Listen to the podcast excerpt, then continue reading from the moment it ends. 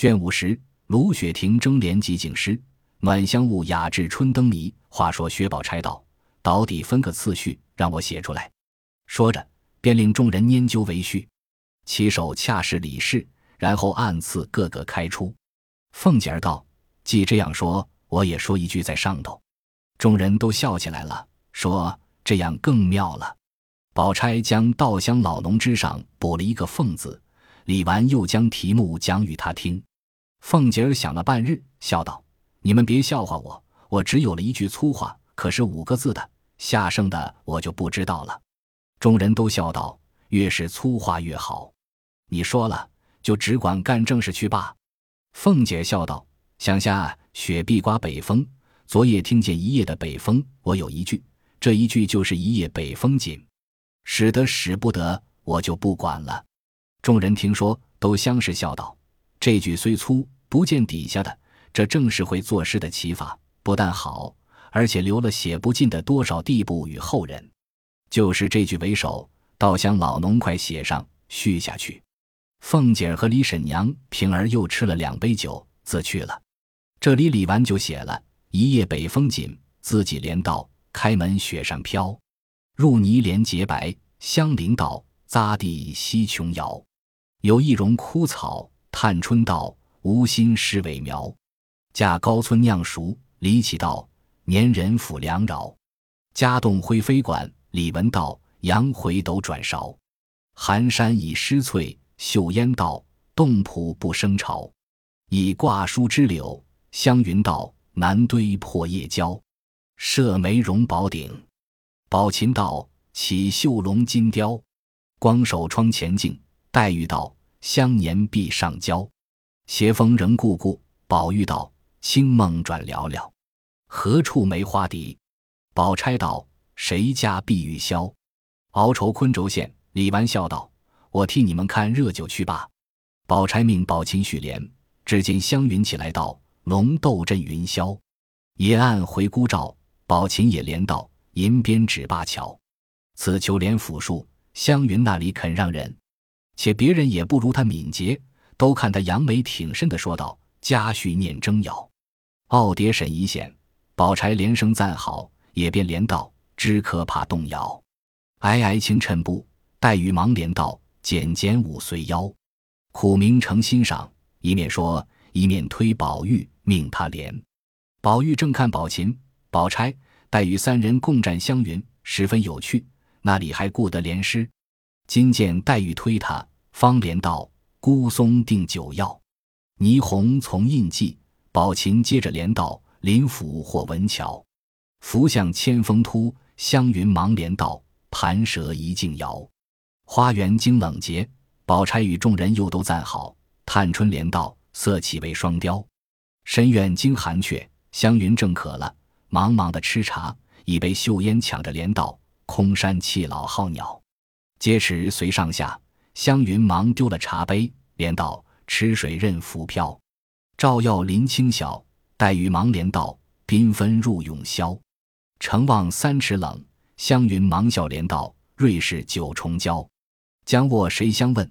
宝琴也忙笑连道：“狂游客喜招，天机断稿带。”湘云又忙道：“海市失娇绡。”黛玉不容他道出，接着便道：“寂寞风台榭。”湘云忙连道：“清贫怀单瓢。”宝琴也不容情，也忙道：“烹茶水见沸。”湘云见这般，自为得趣，又是笑，又忙连道：“煮酒夜难烧。”黛玉也笑道。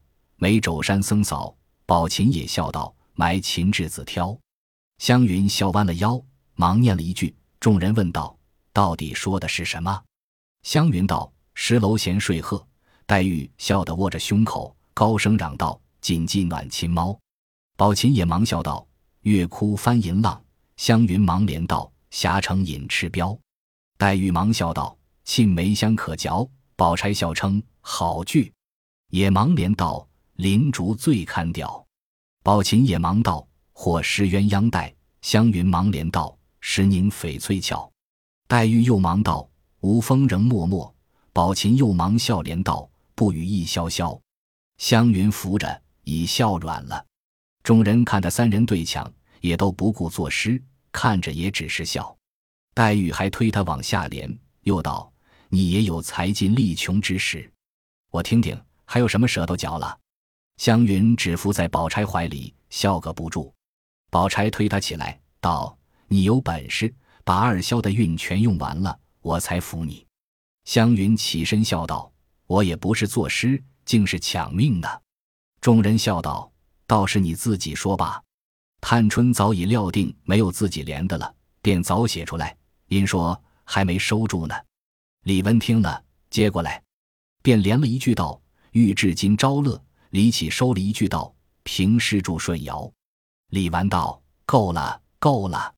虽没做完了韵，腾挪的字若生扭了，倒不好了。”说着，大家来细细评论一回。读湘云的多，都笑道：“这都是那块鹿肉的功劳。”李纨笑道：“逐句评去，却还一气，只是宝玉又落了地了。”宝玉笑道：“我原不会连句，只好担待我爸。”李纨笑道。也没有设设担待的，又说运险了，又整误了，又不会连句，今日必罚你。我才看见龙翠庵的红梅有趣，我要折一支来插瓶，可厌妙语为人。我不理他，如今罚你取一只来插着玩。众人都道这罚的又雅又有趣，宝玉也乐为，答应着就要走。湘云、黛玉一齐说道：“外头冷得很，你且吃杯热酒再去。”于是湘云早执起壶来，黛玉递了一个大杯，满斟了一杯。湘云笑道：“你吃了我们这酒，要取不来，加倍罚你。”宝玉忙吃了一杯，冒雪而去。李纨命人好好跟着，黛玉忙拦说：“不必，有了人反不得了。”李纨点头道：“是。”一面命丫鬟将一个美女耸肩瓶拿来，注了水，准备插梅。银又笑道。回来该银红梅了，湘云忙道：“我先做一首。”宝钗笑道：“今日断不容你再做了，你都抢了去，别人都闲着也没去。回来罚宝玉，他说不会连句，如今就叫他自己做去。”黛玉笑道：“这话很是，我还有主意。方才连句不够，莫若捡那连得少的人做红梅诗。”宝钗笑道：“这话是急。”方才行李三位屈才，且又是客，晴儿和平儿儿他们抢了许多，我们一概都别做，只他们三人做才是。李完英说：“晴儿也不大会做，还是让秦妹妹吧。”宝钗只得依允。又道：“就用红梅花三个字作韵，每人一首七言律。邢大妹妹做红字，你们李大妹妹做梅字，晴儿做花字。”李纨道：“饶过宝玉去，我不服。”湘云忙道。有个好题目，命他做。众人问何题，湘云道：“命他就做仿妙玉起红梅，岂不有趣？”众人听了，都说有趣。一语未了，只见宝玉孝心新请了一枝红梅进来，众丫鬟忙已接过，插入瓶内。众人都过来赏玩。宝玉笑道：“你们如今赏罢，也不知费了我多少精神呢。”说着。探春早又递过一盅暖酒来，众丫鬟上来接了蓑笠胆雪，各人房中丫鬟都添送衣服来，袭人也遣人送了半旧的胡叶挂来。李纨命人将那蒸的大芋头盛了一盘，又将朱菊、黄橙、甘蓝等物成了两盘，命人带与袭人去。湘云且告诉宝玉方才的尸体，又催宝玉快坐。宝玉道：“好姐姐，好妹妹们，让我自己用运罢，别嫌运了。”众人都说随你做去吧，一面说一面大家看梅花。原来这一枝梅花只有二尺来高，旁有一枝纵横而出，约有二三尺长，其间小枝分歧，或如盘螭，或如江引，或孤萧如笔，或密聚如林。真乃花吐胭脂，香气兰蕙，个个称赏。谁知秀烟、李文、宝琴三人都已吟成，各自写了出来。众人便依“红梅花”三字之序看去，写道：“赋得红梅花，行秀烟，桃未芳菲，性未红，冲寒先喜笑东风。魂飞于岭春难辨，霞阁罗浮梦未通。绿萼添妆容宝具，稿仙扶醉跨残红。看来岂是寻常色？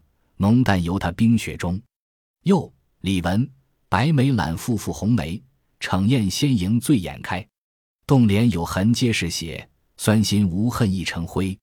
误吞丹药移真骨，偷下瑶池托旧胎。江北江南春灿烂，寄言蜂蝶漫移猜。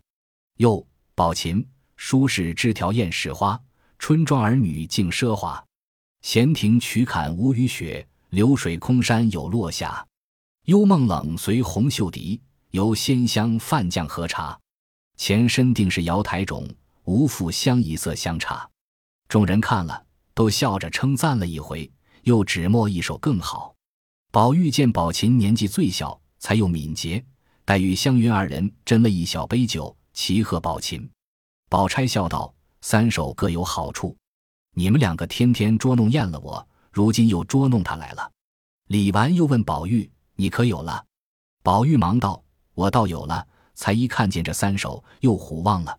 等我再想。”湘云听说，便拿了一支铜火筑击着手炉，笑道：“我击了，若鼓绝不成，又要罚的。”宝玉笑道：“我已有了。”黛玉提起笔来，笑道：“你念我写。”湘云便击了一下，笑道：“一鼓绝。”宝玉笑道：“有了，你写罢。”众人听他念道：“酒未开，尊句未裁。”黛玉写了，摇头笑道：“起得平平。”湘云又道：“快着。”宝玉笑道：“寻春问蜡到蓬莱。”黛玉、湘云都点头笑道：“有些意思了。”宝玉又道：“不求大事平中路，为起双额见外眉。”黛玉写了，摇头说：“小巧而已。”湘云将手又敲了一下，宝玉笑道：“入时冷调红雪去。”离尘香歌紫云来，茶叶谁惜时坚守？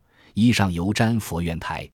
黛玉写毕，湘云大家才评论时，只见几个丫鬟跑进来道：“老太太来了。”众人忙迎出来，大家又笑道：“怎么这等高兴？”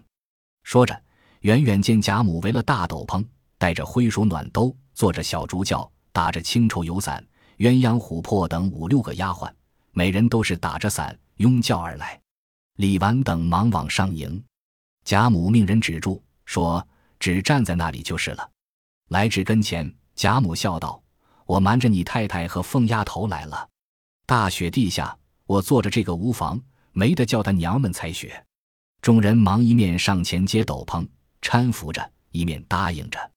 贾母来至室中，先笑道：“好俊梅花，你们也会乐，我也不饶你们。”说着。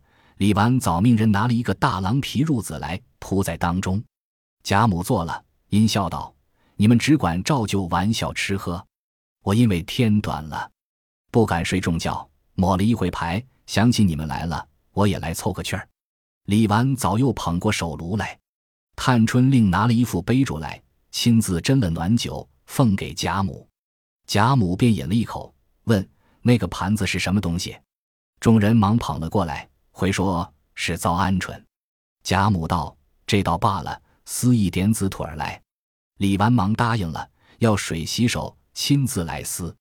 贾母道：“你们仍旧坐下说笑，我听着才喜欢。”又命李纨：“你也只管坐下，就如同我没来的一样才好，不然我就走了。”众人听了，方才依次坐下，知礼纨挪到近下边。贾母因问：“你们做什么玩呢？”众人便说作诗呢。贾母道：“有作诗的，不如做些灯谜，大家正月里好玩。”众人答应。说笑了一会，贾母便说：“这里潮湿，你们别久坐，仔细着了凉。倒是你四妹妹那里暖和，我们到那里瞧瞧她的画，赶年可能有了不能。”众人笑道：“那里能年下就有了？只怕明年端阳才有呢。”贾母道：“这还了得！”他竟比盖着园子还费功夫了。说着，仍坐了竹椅轿，大家围随过了藕香榭，穿入一条夹道，东西两边皆是过街门，门楼上里外都嵌着石头匾。如今进的是西门，向外的匾上凿着“穿云”二字，向里的凿着“度月”两字。来至堂中，进了向南的正门，贾母下了轿，惜春已接了出来，从里面游廊过去，便是惜春卧房。门斗上有“暖香雾”三字，早有几个人打起猩红粘帘，以觉温香拂脸。大家进入房中，贾母并不归坐，只问惜春画到那里。惜春因笑回：“天气寒冷了，娇杏皆凝色不润，画了恐不好看，故此收起来了。”贾母笑道：“我年下就要的，你别拖拉，快拿出来给我快画。”一语未了，忽见凤姐披着紫缬绒褂，笑嘻嘻的来了，口内说道：“老祖宗今儿也不告诉人，私自就来了，叫我好找。”贾母见他来了，心中喜欢，道：“我怕你们冻着了，所以不许人告诉你们去。你真是个鬼灵精儿，到底找了我来。论理，孝敬也不在这上头。”凤姐笑道：“我那里是孝敬的心找了来，我因为到了老祖宗那里，压没缺敬的，问小丫头子们，他又不肯叫我找到园里来。我正疑惑，忽然又来了两三个姑子，我心里才明白了，那姑子必是来送年书或要年例乡里银子。老祖宗年下的事也多，一定是躲债来了。我赶忙问了那姑子，果然不错，我连忙把年历给了他们去了。”如今来回老祖宗债主已去了，不用躲着了，已预备下稀嫩的野鸡，请用晚饭去吧。再迟一回就老了。他一行说，众人一行笑。凤姐儿也不等贾母说话，便命人抬过轿来。贾母笑着挽了凤姐儿的手，仍上了轿，带着众人说笑出了驾到东门。一看四面粉妆银器，忽见宝琴披着拂叶裘站在山坡背后遥等。身后一个丫鬟抱着一瓶红梅，众人都笑道：“怪道少了两个，他却在这里等着，也弄梅花去了。”贾母喜的忙笑道：“你们瞧，这雪坡上配上他这个人物，又是这件衣裳，后头又是这梅花，像个什么？”众人都笑道：“就像老太太屋里挂的仇石洲画的艳雪图。”贾母摇头笑道：“那画的那里有这件衣裳，人也不能这样好。”一语未了，只见宝琴身后又转出一个穿大红猩猩毡的人来。贾母道：“那又是那个女孩。”众人笑道：“我们都在这里，那是宝玉。”贾母笑道：“我的眼越发花了。”说话之间，来至跟前，可不是宝玉和宝琴两个。宝玉笑向宝钗、黛玉等道：“我才又到了龙翠庵妙玉镜，每人送你们一枝梅花，我已经打发人送去了。”众人都笑说：“多谢你费心。”说话之间，已出了园门，来至贾母房中吃毕饭。大家又说笑了一回。忽见薛姨妈也来了，说：“好大雪，一日也没过来问候老太太。今日老太太倒不高兴，正该赏雪才是。”贾母笑道：“何曾不高兴了？我找了他们姊妹去玩了一会子。”薛姨妈笑道。昨日晚上，我原想着今日要和我们姨太太借一日园子，摆两桌粗酒，请老太太赏雪的。又见老太太安息的早，我闻得宝说老太太心上不大爽，因此今日也不敢惊动。早知如此，我竟该请了才是呢。贾母笑道：“这才是十月，是头场雪，往后下雪的日子多着呢，再破费姨太太不迟。”薛姨妈笑道：“果然如此，算我的孝心钱了。”凤姐笑道：“姨妈仔细忘了，如今现成五十两银子来，交给我收着。一下雪，我就预备下酒，姨妈也不用操心，也不得忘了。”贾母笑道：“既这么说，姨太太给他五十两银子收着，我和他每人分二十五两。到下雪的日子，我装心里不快，混过去了。姨太太更不用操心，我和凤姐倒得实惠。”凤姐将手一拍，笑道：“妙极了，这和我的主意一样。”众人都笑了，贾母笑道：“呸，没脸的，就顺着杆子爬上来了。你不说，姨太太是客，在咱们家受屈，我们该请姨太太才是，那里有破费姨太太的理？不这样说呢，还有脸先要五十两银子，真不害臊。”凤姐笑道：“我们老祖宗最是有眼色的，是一是姨妈。若松呢，拿出五十两来，就和我分。这会子估量着不中用了。”翻过来拿我做法子，说出这些大方话来。如今我也不和姨妈要银子了，我竟替姨妈出银子置了酒，请老太太吃了。我另外再封五十两银子孝敬老祖宗，算是罚我包揽闲事，这可好不好？话未说完，众人已笑倒在炕上。贾母因又说起宝琴雪下折梅，笔画上还好，又细问她的年庚八字，并家内近况。薛姨妈度其意思，大约是要与他求配。薛姨妈心中因也虽意，只是已许过没家了。因贾母尚未说明，自己也不好拟定，遂半途半路告诉贾母道：“可惜了，这孩子没福。前年他父亲就没了。他从小见的世面倒多，跟他父亲四山五岳都走遍了。他父亲好乐的，各处因有买卖，带了家眷。”这一省逛一年，明年又到那一省逛半年，所以天下十亭走了有五六亭了。那年在这里把他许了梅翰林的儿子，偏第二年他父亲就辞世了。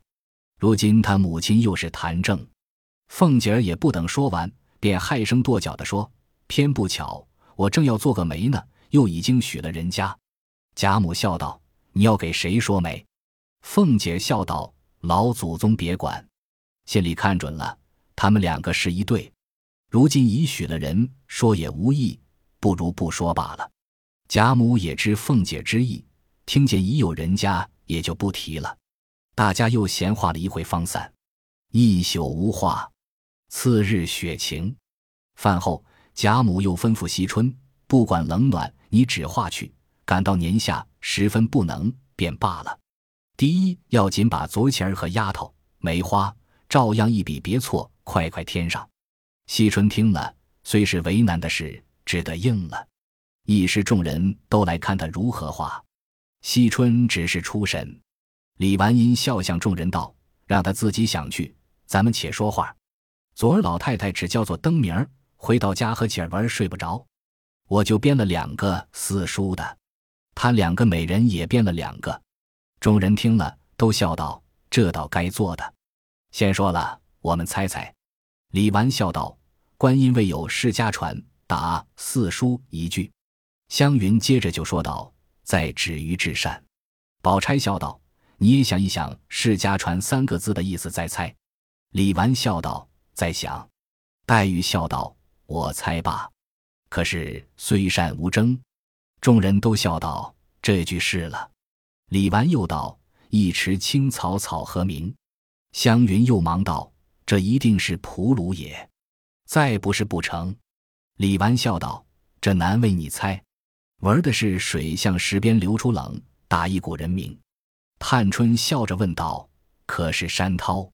李纨道：“是。”李纨又道：“其儿是个营字，打一个字。”众人猜了半日，宝琴道：“这个意思却深，不知可是花草的花字？”李绮笑道。恰是了，众人道：“迎与花何干？”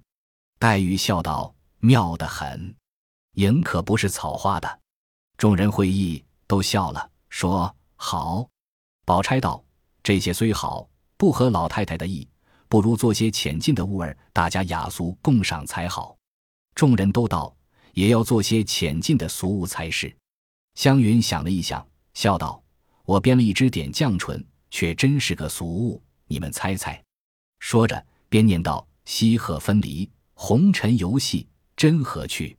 名利犹虚，后世中难记。”众人都不解，想了半日，也有猜是和尚的，也有猜是道士的，也猜是偶戏人的。宝玉笑了半日道：“都不是，我猜着了，必定是耍的猴。”湘云笑道：“正是这个了。”众人道：“前头都好，幕后一句怎么样解？”湘云道：“那一个耍的猴，不是剁了尾巴去的。”众人听了，都笑起来，说：“偏他编个名儿，也是刁钻古怪的。”李纨道：“昨日姨妈说，秦妹妹见得世面多，走的道路也多，你正该编名儿。况且你的诗又好，为什么不编几个，我们猜一猜？”宝琴听了，点头含笑，自去寻思。宝钗也有一个，念道：“漏潭娟子一层层。”岂系良弓堆砌成？虽是半天风雨过，何曾闻得范铃声？众人猜时，宝玉也有一个念道：“天上人间两渺茫，栏杆结过锦堤防。栾银鹤信虚凝地，好把唏嘘答上苍。”黛玉也有了一个念道：“马路马尔何劳父子绳，驰骋竹欠世狰狞。主人只是风云动，鳌背三山独立名。”探春也有了一个方玉念时，宝琴走来，笑道：“从小所走的地方的古迹不少，我如今捡了十个地方古迹，做了十首怀古诗。诗虽粗鄙，却怀往事，又暗引俗物实践。姐姐们，请猜一猜。众人听了，都说这倒巧，何不写出来，大家一看？要知端的，且看下回分解。